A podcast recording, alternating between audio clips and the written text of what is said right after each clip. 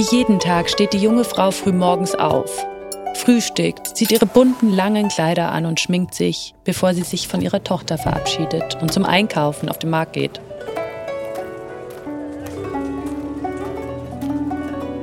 Doch wenn sie sich an diesem Abend ins Bett legt, hat sich ihr Leben grundlegend verändert. Und nicht nur ihr Leben, sondern das aller Frauen in ihrem Land.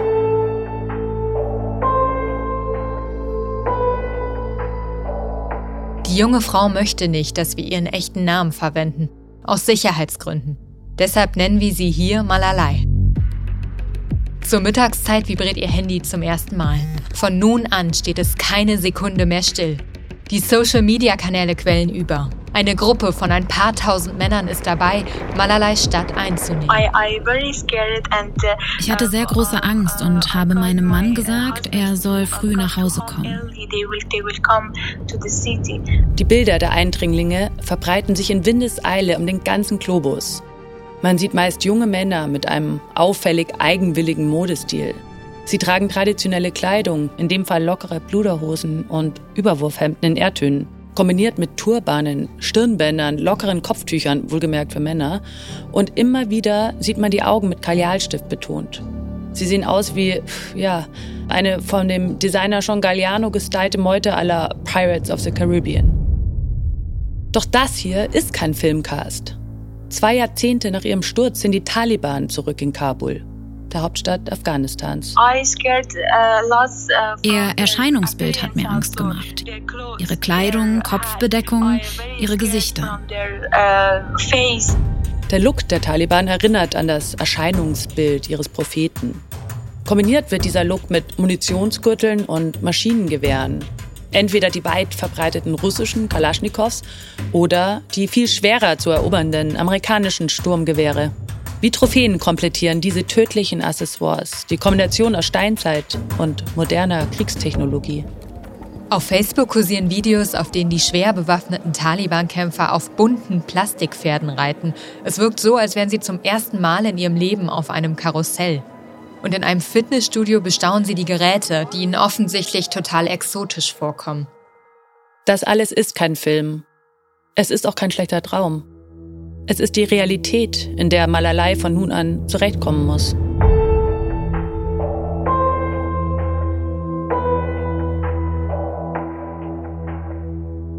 Ich erinnere mich noch genau an den Tag, an diesen 15. August 2021. Es ist ein Sonntag. Seit Tagen habe ich mit vielen Afghanen Kontakt.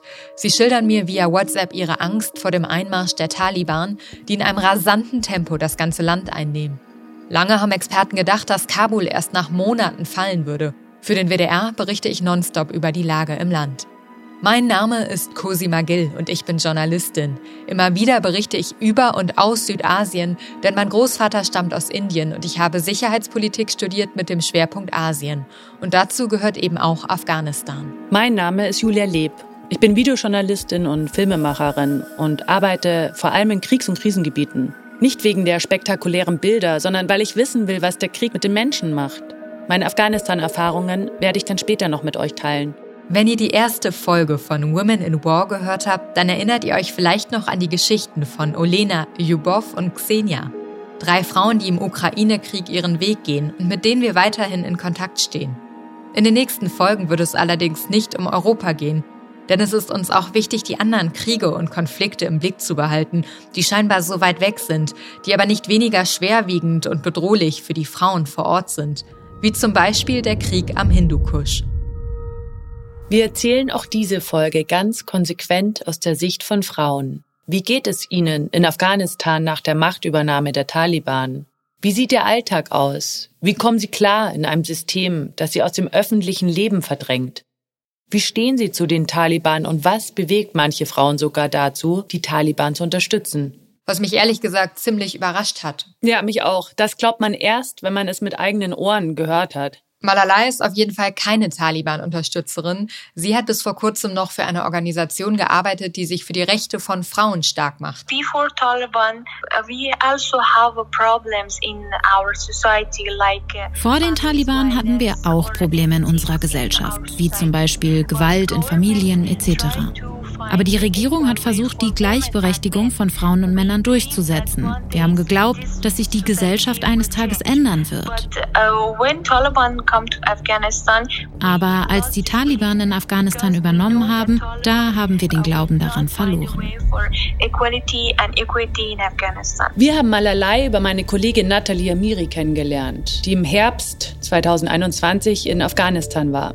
Seitdem sind wir eigentlich regelmäßig per WhatsApp mit Malalai in Kontakt. Sie lebt in Kabul, ist 27 Jahre jung und im Gegensatz zu anderen Gesprächspartnerinnen hat sie von Anfang an einen sehr mutigen, offenen und redseligen Eindruck auf uns gemacht. Are you very afraid to talk or are people afraid or do you think it's still okay to talk? Uh, uh, uh, die Menschen haben Angst vor den Taliban und können nicht offen reden, vor allem nicht über die Situation von Frauen. Die Taliban wollen das nicht. Für Frauen wie Malalai sieht die Situation gerade so aus. Seit die Taliban wieder an der Macht sind, ist ihr Alltag extrem eingeschränkt. Das Recht auf ein selbstbestimmtes Leben sehen viele von ihnen gefährdet, wenn die Taliban zum Beispiel den Zugang zur Schule und Bildung erschweren. Zuletzt geschehen kurz vor der Veröffentlichung dieser Folge, als der Unterricht für Mädchen ab der siebten Klasse auf unbestimmte Zeit verschoben wurde. Die Taliban haben außerdem Frauenhäuser geschlossen, Männer amnestiert, die wegen Übergriffen an Frauen im Knast waren, und auch das Frauenministerium haben sie natürlich abgeschafft. Vor einiger Zeit wurden vier weibliche Aktivistinnen in Masai Sharif umgebracht, weil sie sich für Frauenrechte eingesetzt haben. Sie wurden von den Taliban umgebracht. Was bedeutet diese neue Lebenssituation für Malalai? Wird sie am Ende ihr Land verlassen? Die Antwort auf diese Frage beginnt mit dem Tag, der ihr Leben komplett verändert hat, mit dem 15. August 2021. Für viele Regierungen kommt die rasante Machtübernahme der Taliban anscheinend überraschend, obwohl internationale Einsatzkräfte seit 20 Jahren im Land aktiv gewesen sind und sich deshalb mit den Entwicklungen im Land eigentlich bestens auskennen müssten. Als Kabul fällt, schicken mir viele Afghanen Videos via WhatsApp. Vor allem Frauen und Kinder, sie verstecken sich, haben Angst. Vor den Bankschaltern bilden sich ganz lange Schlangen. Menschen wollen Geld abheben, um noch Einkäufe zu tätigen, weil sie Angst vor den chaotischen Zuständen haben oder weil sie ahnen, dass Lebensmittel bald knapp werden könnten. Mich erreichen Hilferufe von Menschen, die dringend das Land verlassen wollen. Die Bilderflut, die dann um den Globus schwabt, ist surreal. Eine Kollegin von mir, Veronique de Vigory, hat mit einer anderen französischen Journalistin die Taliban-Elite interviewt und die wildesten Fotos gemacht. Julia, welche Fotos meinst du nochmal genau? Wie die Taliban den Flughafen kapern zum Beispiel. Das wirkt so absurd. Äh, das fand ich schon sehr beachtlich, dass ausgerechnet zwei Frauen in dieser Zeit so weit nach vorne gedrungen sind. Da fällt mir noch ein anderes Bild ein. Die Taliban haben kurz nach der Machtübernahme auch der afghanischen TV-Journalistin Beheshta Agant ein Interview gegeben. Das war für viele Afghanen revolutionär, dass eine Frau sie interviewen durfte. څه وخت راځي خلکو ته د ډاډ ورکوي مستقیم ورته وایي چې نور تاسو په ویره کې مو اوسېږئ مونږ وضعیت را کنټرول کوو مونږ ترڅو خلک وکولای شي بیرته خپل عادي کارونه او بیا به په یو نوي نظام باندې توافق کیږي طالب مشران به کابل ته راځي په ډیره ښه طریقه باندې دا توافق شوی و Es war wohl nicht vorab geplant. Die Taliban sind offenbar einfach ins Studio marschiert, aber Beheshte Agan hat sofort reagiert und das Interview geführt. Im Nachhinein hat sie dann erzählt, dass sie darin eine Riesenchance für die Frauen in Afghanistan gesehen hat. Sie wollte Stärke zeigen. Sie hat das für sich und die anderen Frauen in Afghanistan getan. In einem Interview hat sie gesagt, wenn wir alle in unseren Häusern bleiben, werden sie sagen, die Frauen wollen nicht arbeiten. Sie habe dem Taliban-Vertreter aber dann erklärt, wir wollen arbeiten, wir wollen und müssen Teil der Gesellschaft sein. Das ist unser Recht. Ey, das ist echt ein starkes Statement. Die wirkt total furchtlos auf mich. Ja, auf mich auch. Aber nach dem Interview mit dem Taliban-Vertreter hat sie so viele Drohungen erhalten, dass sie danach mit ihrer Familie das Land verlassen musste.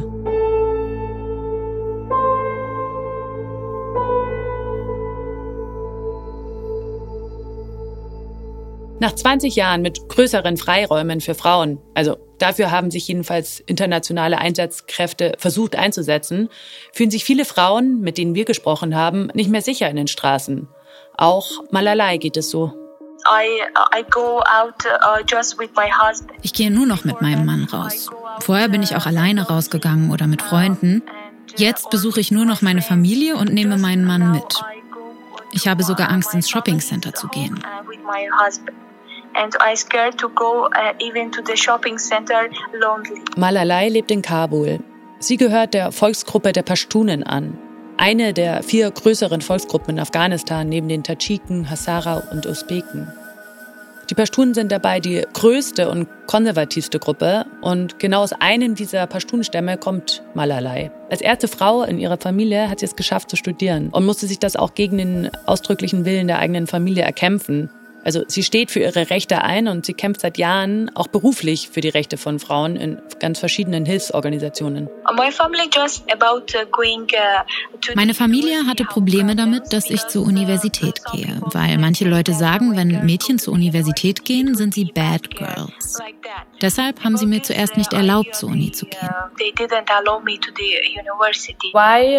Und warum ist man ein schlechtes Mädchen, wenn man zur Uni geht? Manche Menschen denken, wenn Mädchen aus dem Haus gehen, sind sie Bad Girls. Und wenn die Mädchen für mehrere Stunden von ihren Familien getrennt sind, vier Stunden, fünf Stunden, können sie alles tun. Uh, sie können mit Jungs kommunizieren. Traditionell wird das als schlechte Aktivität angesehen. Besonders beeindruckend finde ich ja bei Malalai, wie sie sich Freiräume in ihrer eigenen arrangierten Ehe erkämpft hat. Es ist eine arrangierte Ehe und keine Liebeshochzeit. Das kenne ich auch von meiner indischen Familie. Echt? In deiner Familie gibt es arrangierte Ehen? Ja, bei einigen Familienmitgliedern in Indien schon. Ich finde es eigentlich ganz interessant, warum man sich für diesen Weg entscheidet. Was antworten die, wenn du sie fragst? In Indien höre ich oft den Satz, dass die wahre Liebe erst nach der Eheschließung entsteht. Und es gibt viele Menschen, die sich für die arrangierte Ehe entscheiden oder wo sich eben die Eltern für die arrangierte Ehe entscheiden, weil sie glauben, dass das langfristig dann besser passt. Und meistens kümmern sich die Mütter oder weibliche Familienmitglieder um die Partnersuche. Matchmaking Mummies. Genau. Das ist eine Partnersuche, die ist wahnsinnig komplex und wahrscheinlich noch viel komplexer als der Algorithmus von Parship. Und diese Partnersuche kann aber auch oft sehr erfolgreich sein. Erfolgreich, was meinst du damit? Naja, dass das lange glückliche Beziehungen oder Ehen sind, die dann eben halten, auch wenn es ein anderer Weg ist als bei uns. Arrangierte Ehen gibt es natürlich nicht nur in Indien, in Doha, ähm, der Hauptstadt von Katar, wo ich mal länger gearbeitet habe. Da hatte ich eine Begegnung mit einer besonders netten Frau aus bestem Hause. Und die hat mir dann bei einem üppigen Abendessen auch die Hochzeitsbilder gezeigt und Videos gezeigt. Das macht man da so. Das sind übrigens zwei total separate Feiern. Also eine Feier für die Frauen und eine Feier für die Männer. Und sie hat mir erzählt, dass sie wahnsinnig Angst hatte an diesem Tag, weil sie ihren Ehemann zum allerersten Mal in ihrem Leben gesehen hat. Und genau diese Situation wollte Malalai vermeiden. I talked with my father that uh, before uh, marriage I want to see him. Ich habe mit meinem Vater geredet, dass ich meinen Mann vor der Hochzeit sehen möchte und mit ihm reden möchte. Mein Vater hat das akzeptiert. And my father accept das ist jetzt eine sehr persönliche Frage, aber ich stelle mir vor, wie krass das sein muss. Du sitzt alleine mit einem Mann in einem Raum, von dem du weißt, das wird mein Ehemann. Das ist nicht einfach ein erstes Date, wo du vielleicht abhauen könntest. Du weißt, du wirst diesen Mann heiraten. Erinnerst du dich noch, worüber ihr genau gesprochen habt und was du gefühlt hast in diesem Moment? Ich war verängstigt und schüchtern. Er hat mich gefragt, warum hast du Angst vor mir? Ich möchte dich nicht aufessen.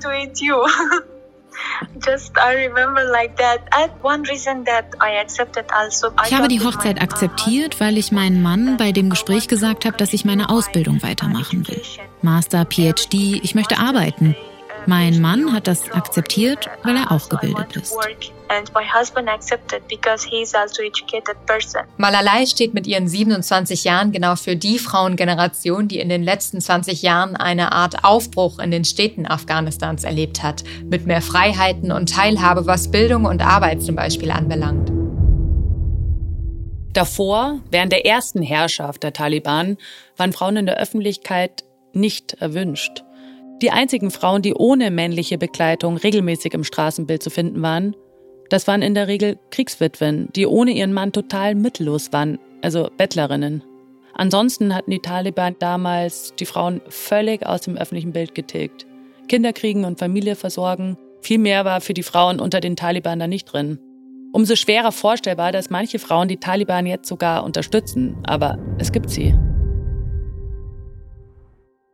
Kusima, du hast ja einen Taliban-Sprecher angeschrieben, um Kontakt zu einer Frau in den Reihen der Taliban herzustellen. Wie schwer ist es eigentlich, mit den Taliban Kontakt aufzunehmen? Das ist erstaunlich einfach. Mit den Taliban-Sprechern kann man einfach über WhatsApp oder Twitter kommunizieren und sie sind recht zugänglich für internationale Medien. Ich habe mit einem von ihnen auf Hinglish telefoniert. Das ist so eine Mischung aus Hindi und Englisch. Er konnte nicht so gut Englisch, ich kann ein bisschen Hindi, da haben wir uns in der Mitte getroffen. Und er hat mir in Aussicht gestellt, dass er eine Frau aus den Reihen der Taliban sucht, die dann mit uns sprechen würde, ist dann aber später zurückgerudert. Aber aber über einen afghanischen Kollegen habe ich dann eine weibliche Taliban-Unterstützerin gefunden, die mit uns dann gesprochen hat. Mrs. Badakshi. So möchte sie jedenfalls genannt werden und nicht mit ihrem richtigen Namen angesprochen werden. Mrs. Badakshi ist Mitte 40, lebt in Kabul, hat vier erwachsene Kinder, drei Töchter und einen Sohn und ist Vizepräsidentin einer Gurkenfabrik. Sie sieht sich als Businesswoman und deswegen macht ihr vor allem eins im Land zu schaffen. Seit die Taliban übernommen haben, ist das größte Problem für uns die wirtschaftliche Schwäche. Banken sind geschlossen, es fehlt Geld auf dem Markt und es fehlt der Handel. Das ist unsere größte Herausforderung. Im Wesentlichen sind es drei Punkte, die sie bei der Regierung der Taliban besser findet als bei der alten Regierung. In der vorherigen Regierung gab es Korruption bis in die höchsten Ämter. Davon wurden wir alle Zeugen.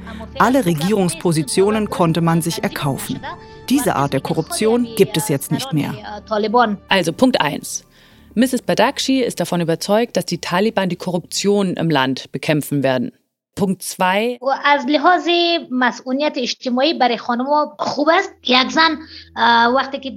Unter der vorherigen Regierung wurden wir Frauen oft auf der Straße belästigt.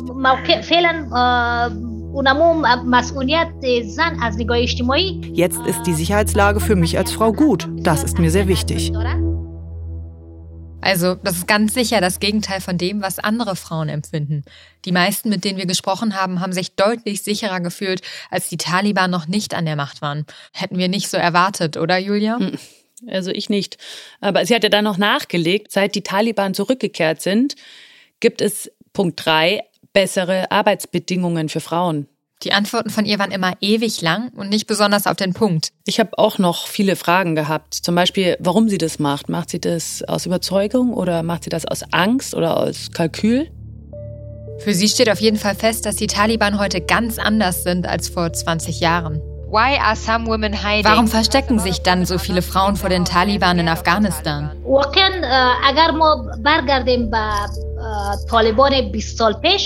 Die Frauen, die sich verstecken, denken, dass die Taliban dieselben sind wie vor 20 Jahren. Aber die Taliban heute sind ganz andere als vor 20 Jahren. Ihre Ideologie hat sich verändert. In der Öffentlichkeit werden Plakate mit Frauen übermalt. Sie werden aus dem Fernsehen verbannt. Warum lassen die Taliban so viele Frauen dann verschwinden? Uh, um,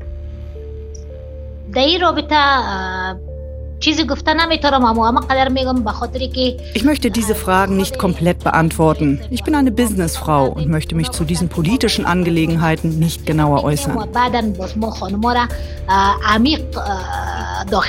Da ist sie dann ausgewichen. Aber wir haben ihr dann doch noch ein klares Statement abgerungen. In Deutschland denken wir, die Taliban sind die Bad Guys. Stimmt das etwa nicht?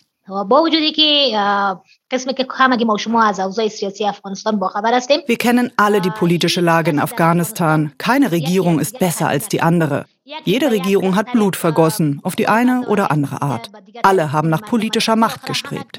Unterm Strich hat Mrs. Badakshi also klargemacht, dass sie auch die gewaltsamen Mittel, mit denen die Taliban sich durchsetzen, akzeptiert. Dass sich die Taliban verändert haben sollen, passt nicht zu den Erfahrungen, die Malalai gemacht hat.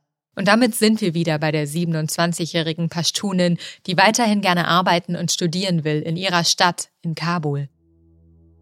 Sie hat bis kurz vor der Machtübernahme der Taliban in einer Hilfsorganisation gearbeitet, die für Gleichberechtigung kämpft.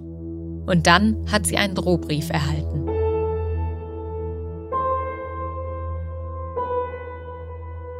Ja, und der Drohbrief, der liegt uns vor. Schauen wir uns den doch nochmal an, Cosima. Also hier das Logo, das schaut schon sehr staatstragend und offiziell aus. Ich sehe zwei Ehren, in der Mitte ein Altar, auf dem einer, ein Buch aufgeschlagen liegt und dahinter eine Sonne. Äh, magst du es mal vorlesen, was da drin steht? We hereby inform you that the female members of your family are working with foreign organizations, which is against our religious and cultural principles. We are issuing a warning to you to stop her activities immediately or she will be punished in accordance with the principles of the Taliban movement. Also zusammenfassend, alle weiblichen Familienmitglieder, die für internationale Organisationen arbeiten, sollen sofort damit aufhören, sonst werden sie von den Taliban bestraft. Der Brief selbst ging an ihren Ehemann an dem Absender gibt es kaum Zweifel. Ich habe dieses Schreiben von den Taliban erhalten. Sie haben den Brief gestempelt. Es ist der offizielle Stempel des Emirats Afghanistan. Heutzutage verwenden ihre Ministerien und Behörden den gleichen. Für Malalai war der Drohbrief der Auslöser, um zu Hause zu bleiben. Und nicht nur Malalai bekommt solche Briefe. Ich habe den Brief erhalten und einige Kollegen von meinem Mann auch. Zwei von ihnen wurden danach von den Taliban ermordet. Was Malalai uns da erzählt, können wir natürlich nicht wirklich überprüfen. Es ist schwer nachvollziehbar, ob es von der Taliban-Regierung angeordnet wurde oder ob es sich um ein ordinäres Verbrechen oder einen persönlichen Racheakt handelt, mit dem die Taliban gar nichts zu tun haben. Und vielleicht sollten wir hier auch erwähnen, es gibt eine oft im Ausland ausgebildete Elite, die verstanden hat, was der Westen erwartet, und auf der anderen Seite die lokalen Taliban-Anführer, viele davon Analphabeten aus den Provinzen. Und die sind sehr viel konservativer eingestellt und verfolgen ihre eigenen Ziele. Cosima, lass uns doch mal an dieser Stelle zurückreisen in die 90er und 80er Jahre, um besser zu verstehen, warum die Taliban sich so hartnäckig halten in Afghanistan. Am besten starten wir in der Zeit des Kalten Krieges. Die Sowjetunion ist bis 1989 ein wichtiger Player in Afghanistan. Sie unterstützt das kommunistische Regime, gegen das wiederum die religiöse Mujahedin kämpft. Und warum die USA die religiösen Mujahedin gegen die kommunistische Regierung unterstützen, ist auch klar. Frei nach dem Motto, Feind meines Feindes ist mein Freund. Diese Koalition auf Zeit kennen wir auch aus anderen Konflikten. Afghanistan ist jedenfalls ein wichtiger Schauplatz des Kalten Krieges. Die Sowjetunion scheitert letztlich und zieht ihre Truppen 1989 ab. Ja, vor den Russen scheiterten ja schon die Briten und nach den Sowjets kommen später ja auch noch die Amerikaner, die scheitern werden. Deshalb nennt man Afghanistan auch The Graveyard of Empires, die Grabstätte der Imperien. Die Sowjetunion hatte kurz nach ihrem Abzug ja auch ihr Ablaufdatum erreicht. Friedlich wird's danach in Afghanistan aber auch nicht. Die afghanischen Kommunisten bleiben zunächst noch an der Macht. Die Mujahideen bekämpfen sich nun auch untereinander. Es folgt ein grausamer Bürgerkrieg. Und in dieser Situation gründen sich dann Anfang der 90er Jahre die Taliban. Am Anfang haben viele Afghanen die Taliban befürwortet. Manche wollten einfach wieder Stabilität. Und so konnten sie dann 1996 Kabul erobern. Allerdings haben dann viele Menschen auch ganz schnell unter dem streng religiösen Regime gelitten. Eben die Steinzeitregierung, wie sie oft genannt wird, gnadenlos in der Durchsetzung von patriarchalen Gesetzen. Mädchen hatten keine Rechte, zur Schule zu gehen. Musik wurde verboten, Sport sollte man auch nicht betreiben. Und am heftigsten zeigte sich der Staat bei öffentlichen Hinrichtungen im Fußballstadion. Okay, sacken lassen. Und jetzt weiter zu einem weltpolitischen Ereignis, das die Machtverhältnisse in Afghanistan nochmal auf den Kopf gestellt hat. Unsere Behörden werden die Verantwortlichen finden und zur Rechenschaft ziehen. Wir werden nicht zwischen den Terroristen und denen, die ihnen eine Heimat geben, unterscheiden. George W. Bush nach den 9-11-Anschlägen in einer Fernsehansprache an die Welt. Im Visier die Terrororganisation Al-Qaida mit Osama bin Laden als Strippenzieher. Früher im Westen gab es Poster, auf denen stand gesucht, tot oder lebendig. Osama bin Laden findet Unterschlupf in Afghanistan. Die Amerikaner fordern seine Auslieferung, aber Afghanistan weigert sich. Und die Antwort der Amerikaner? Either you are with us or you are with the terrorists. Und das ist der Startschuss für den langen War on Terror. Danach werden die USA nicht mehr so sein wie zuvor. Das Ziel, Terroristen sollen bekämpft werden und Afghanistan soll Terrororganisationen keine Heimat mehr bieten und neu aufgebaut werden. Und dann beschließt auch Deutschland, den Einsatz von internationalen Truppen zu unterstützen und übernimmt die Verantwortung im Norden Afghanistans. Es soll ein kurzer Einsatz werden, doch daraus wird, wie wir wissen, nichts. Julia, und du warst, während die Bundeswehr vor Ort war, auch vor ein paar Jahren da. Was hast du dort gemacht? Ich war in Afghanistan, um ein Waisenhaus zu filmen und auch um Politiker wie den damaligen Präsidenten Hamid Karzai zu treffen. Hamid Karzai ist uns, glaube ich, allen ein Begriff. Er war der erste Präsident Afghanistans nach dem Einmarsch der internationalen Truppen. Erzähl mal von eurem Treffen. Über Details und Informationen des Gesprächs kann ich öffentlich leider nicht sprechen, weil es ein Hintergrundgespräch war. Uh. Ja, aber ich kann natürlich erzählen, wie schwer es war, überhaupt in diesen Palast, in sein Büro reinzukommen. Klar, gerne. Der Palast ist so unglaublich streng gesichert. Du musst durch unzählige Checkpoints, bis du in seine Nähe kommst. Und dann ist er von einer großen Mauer umgeben. Das Ganze sieht aus wie eine Burg mit einem großen Burgturm in der Mitte. Ich weiß nicht, durch wie viele Security-Checks ich durch musste, um am Ende in das Büro des Präsidenten zu gelangen. Deshalb kann ich auch gar nicht verstehen, wie die Taliban da so schnell reingekommen sind. Was hast du denn sonst noch auf deiner Reise durch Afghanistan erlebt? Die Männer haben tagsüber das Haus verlassen und ich war eigentlich zu Hause mit den zwei Frauen des Hausherrn und den Kindern und habe eigentlich die ganze Zeit gefroren. Daran kann ich mich dran erinnern. Und außer Kochen gab es einfach überhaupt nicht viel zu tun. Also immerhin, ich habe gelernt, den afghanischen Kürbis Kadu zu kochen und Mantu, die Teigtaschen, kann ich übrigens sehr empfehlen. Aber ansonsten ist es ein unglaublich eintöniges Leben für Frauen. Und ich sehe halt jetzt im Nachhinein, natürlich ist da viel passiert. Es gab eben auch einen Bombenanschlag, während ich da war. Aber da stellt man sich halt so vor, dass dann alles stehen bleibt ähm, und die Welt aufhört, sich zu drehen. Aber es ist dort nicht so. Also am nächsten Tag oder nach ein paar Stunden äh, sind die Straßen geräumt und es geht ganz normal weiter. Du hast sehr viele Stunden zu Hause verbracht mit diesen Frauen. Gab es da auch irgendwie Abwechslung? Ich habe dafür gesorgt. Ähm, bei einer Gelegenheit habe ich den, ich würde sagen, circa achtjährigen Jungen äh, gefragt, ähm, ob er mir mal was von dem Ort zeigen möchte. Und da habe ich mir dann echt die Augen gerieben, als er sich auf die Fahrerseite von Papas Auto gesetzt hat und noch ein Kissen drunter geschoben hat, dass er überhaupt irgendwas sieht und äh, mich aufgefordert hat, einzusteigen. Und du hast dabei ja sogar gefilmt und das Video hast du mir gezeigt. Lass uns da mal reinhören.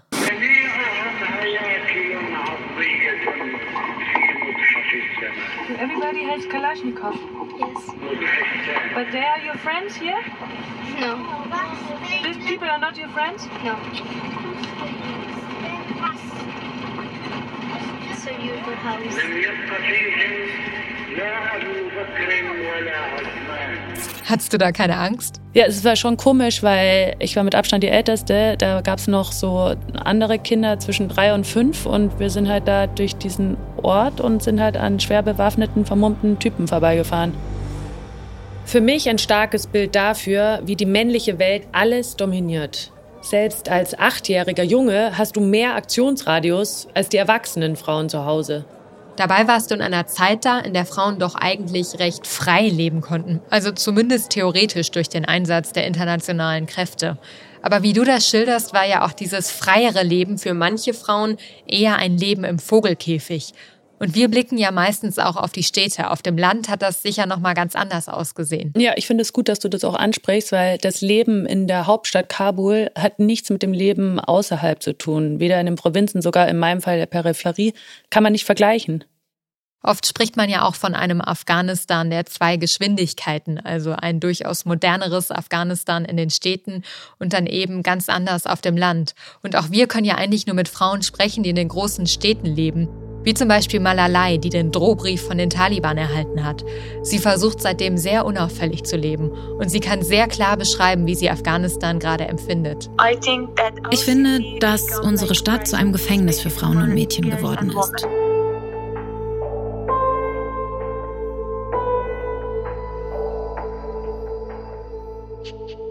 Dieses Gefängnis wird gleich eine andere Frau noch mit einem beeindruckenderen Bild beschreiben. Sie heißt Rayana, eine weitere Afghanin, die wir bei unserer Recherche kennengelernt haben. Auch ihren Namen haben wir auf Wunsch geändert. Auch für sie ist die Situation in Kabul gerade einfach zu gefährlich. Ja, es gab auch Frauen, die wollten offiziell gar nicht mit uns reden. Weißt du noch, mit unserer ersten Gesprächspartnerin, da hat auch die Stimme so wahnsinnig gezittert. Ja, das stimmt. Und sie hat ja auch mehrfach betont, dass wir keine Informationen über sie verwenden dürfen. Umso mutiger, wenn Frauen trotzdem mit uns sprechen und ihre Situation schildern. Auch Rayana hat uns gebeten, ihren echten Namen nicht zu nennen. Sie lebt in einem bewachten Gebäudekomplex mit mehreren Wohnungen. Trotzdem wurde ihre Wohnung und auch die Wohnung der Nachbarn schon mehrfach von den Taliban durchsucht.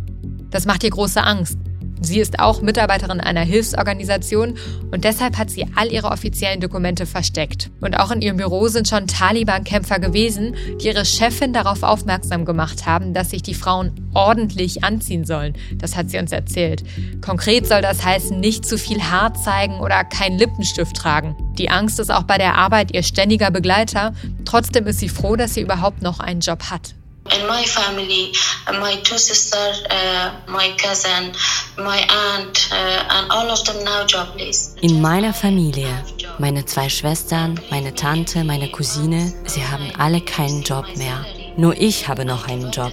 Glaube mir, wenn ich mein Gehalt bekomme, dann teile ich es mit ihnen. 20, 30, 50 Dollar. Ihr Leben ist wirtschaftlich sehr gefährdet.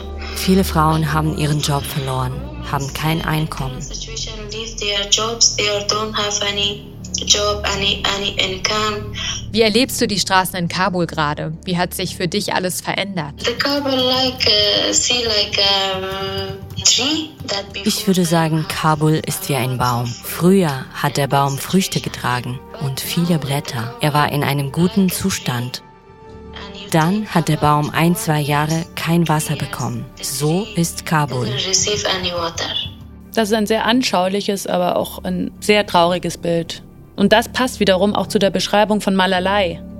Die hat uns geschildert, dass sie keine bunten Kleider mehr trägt, nicht mehr ohne ihren Mann das Haus verlässt und dass Parks und Einkaufszentren jetzt eher leer sind. Rayana, wie hat sich denn dein Alltag verändert seit der Machtübernahme der Taliban? In my family we have a wedding party in the hotel. Meine Familie hat eine Hochzeitsparty in einem Hotel gefeiert. Und dann sind die Taliban während der Party gekommen und haben die Musik gestoppt.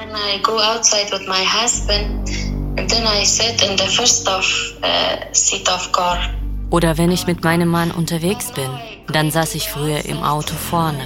Und jetzt muss ich hinten sitzen. Das ist sehr schwierig für mich. Alles hat sich innerhalb eines Tages verändert. Difficult for me because in the in the one day everything is changed. Das kann man bildlich nehmen, also für die Frauen ein Leben in zweiter Reihe auf dem Rücksitz. Drei Dinge sind den Frauen noch geblieben, sagt Rayana. Das Recht auf Kleidung, Essen und Kinder kriegen. Und was Malalai und Rayana auch verbindet, dass beide ihre Heimat verlassen wollen. Keine einfache Entscheidung, oder? Es ist sehr schwierig für mich, mein Land zu verlassen, meine Freunde, Familie, meine Mutter zurückzulassen. Aber ich habe keine Wahl. Ich muss Afghanistan verlassen. Für meinen Mann, meine Kinder und mich. Dass Frauen wie Malalai und Rayana ihre Heimat verlassen wollen, das hat auch Konsequenzen für Afghanistan. Ja, das ist auch tragisch, wenn alle, die eine besonders gute Ausbildung genossen haben, die kritisch denken gelernt haben, die auch ein Korrektiv darstellen, das Land verlassen. Das ist doch ein ganz düsteres Szenario für diejenigen, die bleiben müssen. Ein großes Vakuum entsteht dadurch und das wird gefüllt von eben denen, die gegen immer weniger Widerstand herrschen können. Diejenigen, die für die Zukunft stehen, und das sind nun mal Frauen, die sich ihrer gesellschaftlichen Rolle bewusst sind, sind weg.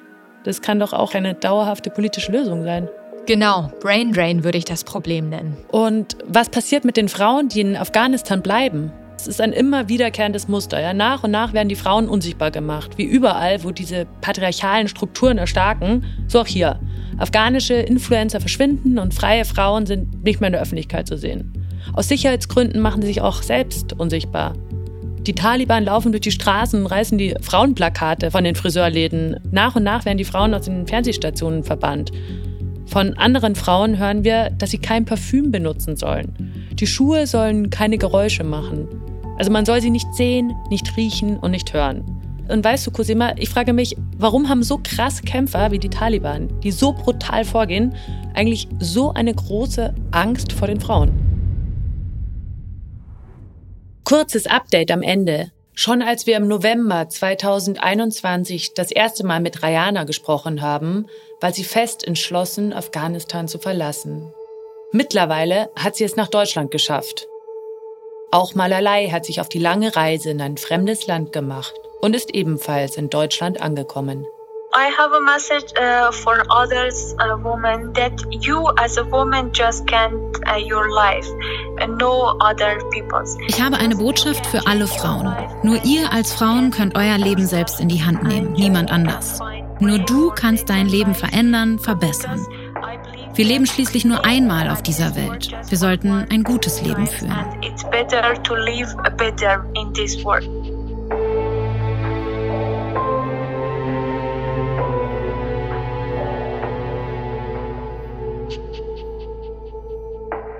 Women in War ist ein Podcast von Radio 1. Produziert von Wake Word Studios im Auftrag vom Rundfunk Berlin-Brandenburg. Autorinnen Cosima Gill und Julia Leb. Sounddesign und Producer Felix Stäblein. Projektleitung und redaktionelle Mitarbeit Bernie Meyer. Redaktion Sten Lorenzen. Alle Folgen von Women in War findet ihr in der ARD Audiothek und überall, wo es Podcasts gibt. Wir freuen uns, wenn ihr diesen Podcast abonniert und weiterempfehlt. Danke fürs Zuhören. Und wir haben noch einen Podcast-Tipp für euch. Hallo, habt ihr auch schon mal drüber nachgedacht, nochmal ganz neu durchzustarten, alles auf Anfang zu drehen? Mein Name ist Eka Petersen und ich spreche mit Frauen, die genau das gemacht haben, die ihre Karriere im Grunde genommen an den Nagel gehängt haben, weil sie was anderes wollten, etwas, das sie glücklicher macht. Am Abend um 19 Uhr noch auf den Stöckelschuhen aus dem Büro marschiert und am nächsten Morgen mit Gummistiefeln an den Füßen im Stall wieder aufgewacht. Katharina ging auf die Alm und danach, ja, hat sie ihren Weg gefunden. Andere mussten erst an einen Punkt kommen, an dem es kein Zurück gab, wie Katja. Da gab es so viele Situationen, die ich nicht machen wollte, ums Verrecken nicht. Und dann am Ende ähm, einfach diesen äh, Widerwillen, diesen Widerstand brutal niedergerungen habe und es dann einfach gemacht habe. Und auch wenn sie die Ängste, die Zweifel und Hindernisse kennen, sie schaffen es, sie zu überwinden. Für mich fühlte sich das äh, ein bisschen auch so an wie ähm, ein Haus, das man jetzt gerade gebaut hat, fertig eingerichtet hat. Alles ist schön, alles ist funktioniert.